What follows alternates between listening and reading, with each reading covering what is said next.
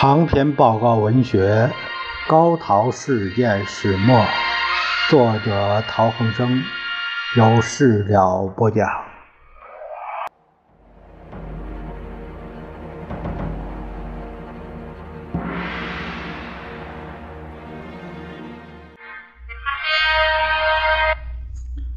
我们看一下这个陶希圣致何资权的这个信集第十一封信，写于一九四零年的九月八日。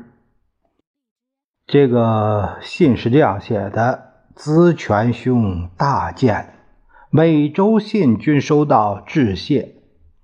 太平洋形势。”因应支持与日侵略而日益紧急，此与中国自有裨益。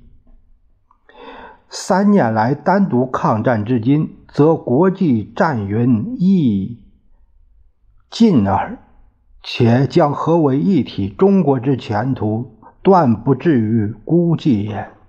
诚问远兄等事，远兄。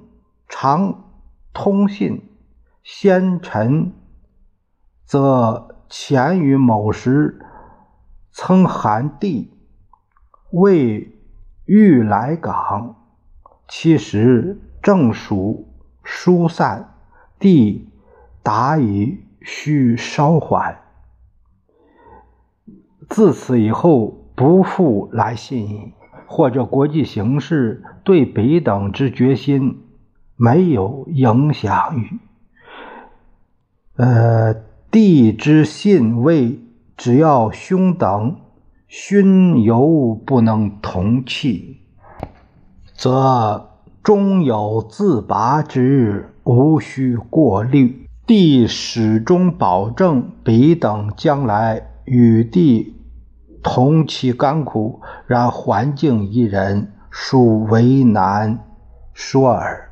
此请大安帝西圣起九月八日。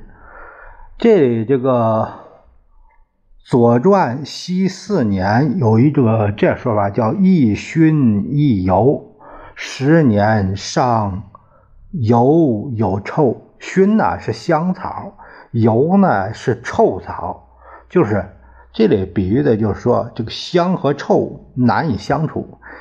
呃，就是善人和恶人也不可以共处，是这个意思。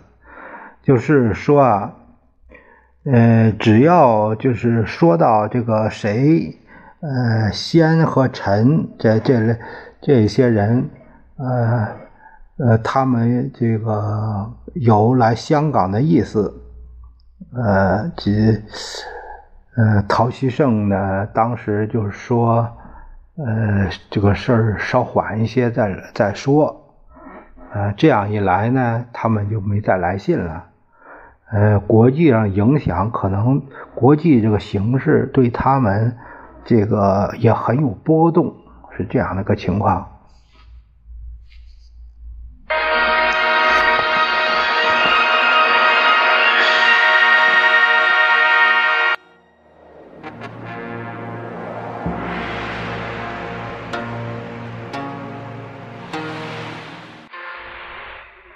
问长江东逝水。